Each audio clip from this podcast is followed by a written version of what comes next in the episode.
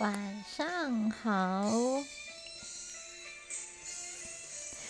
嗯，今天是礼拜五哦，然后因为我最近呢，就是在做那个饮食控管嘛，然后那因为一般来说，如果你常常在外面吃外食的话，其实。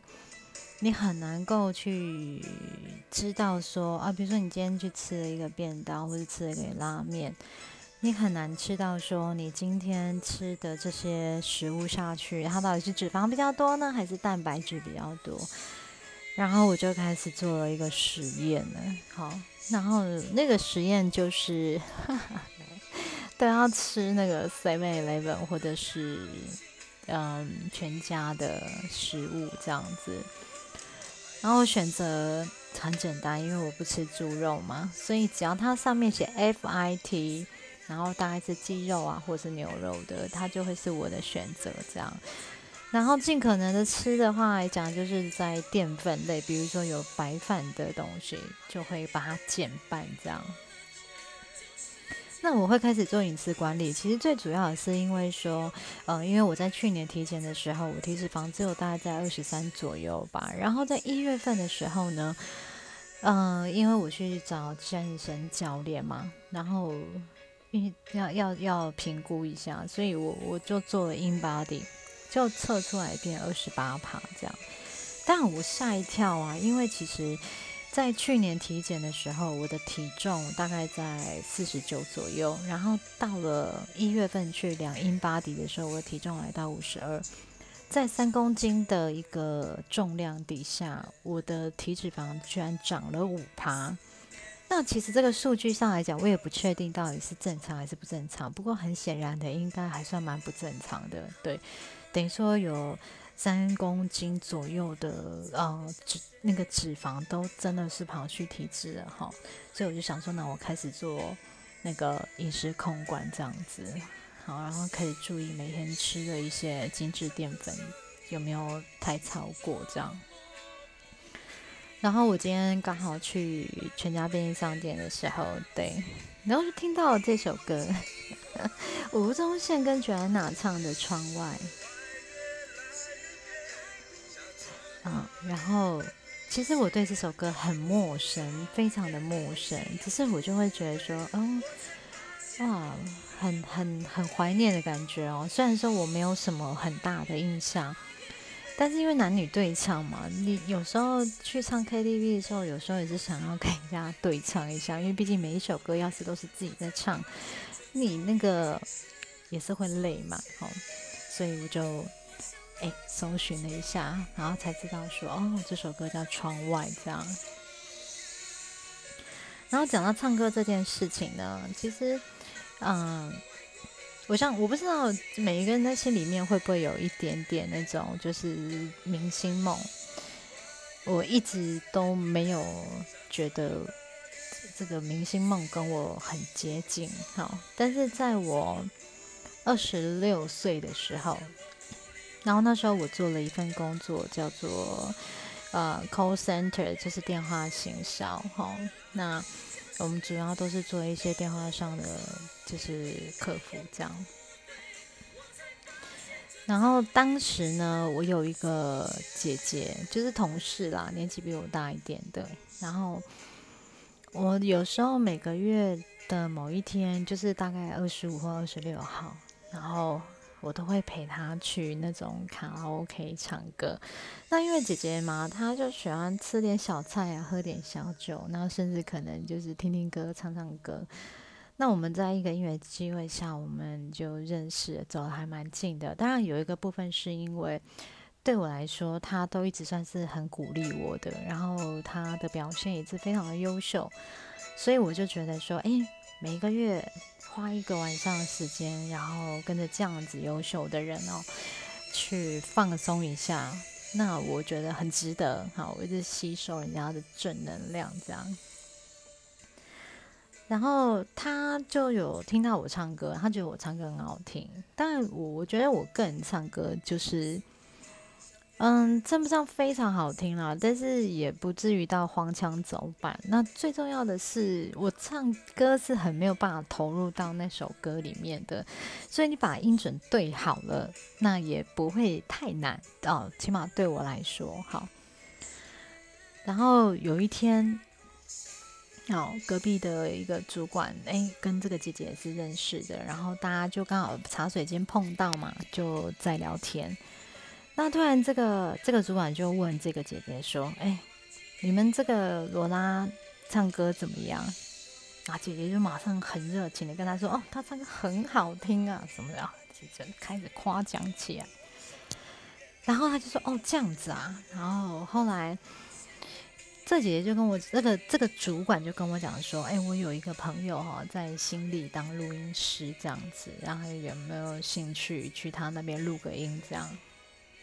那其实对我来讲，去录音这件事情，我本来就有点意兴阑珊，这样你觉得不知道在干嘛哈？因为毕竟在那个年代的时候，其实对于当歌手、当明星这个，就是不是那么的被支持的，好，不像现在，现在自媒体时代嘛，所以你随便抛个影片啊，发个什么动态在 Instagram，你很有可能就红了，这样。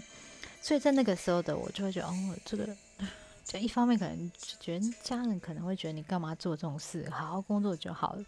另外一方面，当然是我对我自己的歌声没有太大的一个信心嘛。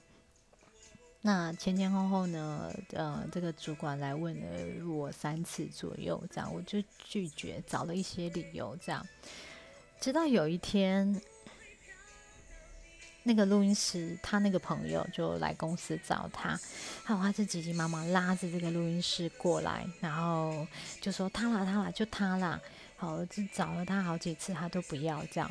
哎，录音师一看到我就说哦这个可以，那我心里就 always 想说这个可以，到底可以什么？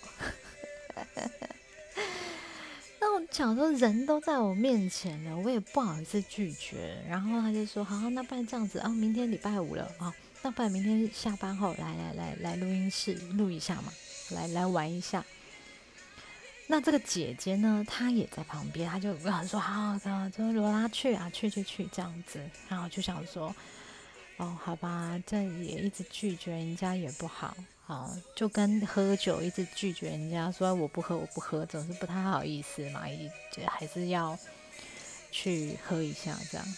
然后那那于是乎我们就去，嗯，到了录音室呢，那这个录音师就问我说：“哎，你这现场有一些艺人、一些歌手的 demo 啊，你会谁唱谁的？”啊？我看了看，王力宏啊、江蕙啊，还有谁谁谁这样。后来就看到蔡依林，我说好吧，那不然唱蔡依林好了。我印象非常的深，我那时候也只会他唱那一首《说爱你》。好，然后我们就开始录。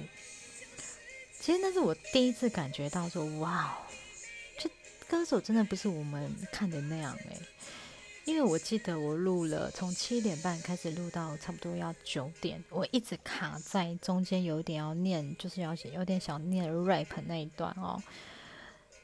但是就过不去这样，然后有一点想要放弃这样，然后呢，我就看到录音师没有要放弃的意思，就说那我们不然我们先休息这样。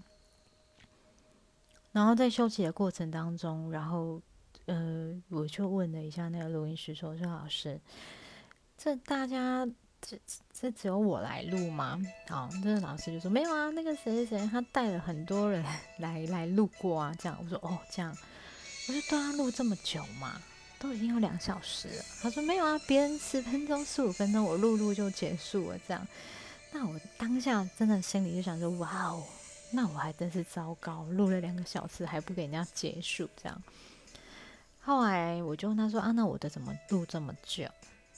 诶，他就说了一句话，他就说我想帮你录好。你听到这句话的时候，你就会觉得你有点不能辜负人家了哈。哪怕我白天已经讲了这么多电话，啊，喉咙其实已经可能也累了，那我们又继续开始录这样，当然还没有录到他要的一个水准吧，他的标准这样。后来大概十一点，那我们觉得真的不行了，真的太累了。他说好，没关系，那我们今天先录到这。哎，还这件事情还是没有结束。好，临走之前呢，他就丢了一个 demo 给我。这个是我要是没记错的话，是当时蔡依林她已经准备要发下一张新的专辑的其中一首歌，这样子，他还没上市嘛。他跟我说：“你回家去练。”好，那你练好了告诉我，这样，我就默默拿 CD 回家。隔天礼拜六、礼拜日，因为我真的花了两天时间，很认真的听，然后唱，听，然后唱，听，然后唱，在练。坦白说，我这样两天下来，我真的发现我没有办法哎，因为。一方面是那个歌，其实我进不去，因为它是一个抒情的歌，很抒情、很抒情的歌。那第二个是可能我感受不到那个歌词里面的意思，所以嗯，我就不再练了。然后当然，对方录音室也都有在问我那个、那个、那个主管嘛，那我就跟我主管说，我真的没有办法。那我记得我当时的理由是告诉他说：“你看，我一方面白天又要对不对讲电话服务客户，我一方面又还要去练歌，好，那其实对我来说压力很大，这样子可能也没办法做好。于是这件事情它就结束了，这样。嗯，这个事情大概很多年前了哈。然后你问我现在回头看那件事情。”我有没有曾经可能有一点后悔？为什么不坚持这件事情？其实这么多年中间啊，当然你偶尔会去跟朋友去唱歌，好，然后偶尔玩玩唱歌软体哦。我真的发现，其实我没有真的、真的、真的、真的这么想要当歌手，没有办法有那么大的热情，没有办法。一直不断、不断、不断的重来 again，然后为了把一句或者是一个情绪唱好，这样，这可能真的不是，就是没有办法在那个点。所以那是一个很有趣的经验，然后但是也让我非常，除了我没有后悔，最重要的是我收获了一件事情，是我非常的清楚，我并没有那么想要当歌手这件事情。对，然后嗯，分享这个故事，其实嗯，只是想告诉大家说，当你今天碰到了机会，有些机会可能在当下会有很多的声音质疑或怀疑，不管是别人或者是你自己，其实我都觉得不要害怕，可以去试试看，因为不是。当你看到别人呈现的完美，通常他最丑的样子都是躲在自己的角落在练习的，那样的累，那样的挫折，跟那样的嗯，不一定被支持。所以，如果说今天有任何的机会送到你面前，嗯，我真的很鼓励大家可以去尝试看看。在尝试的过程当中，也许真的就发现了你的天赋，但也有可能在尝试过后，你会发现，哦，原来我一直以为那是我要的，才发现那还真不太是我要的。对，那事过境迁有这么多年了，就是当你回头再去看的时候，你或许会很清楚知道说，其实我没有那么大的后悔。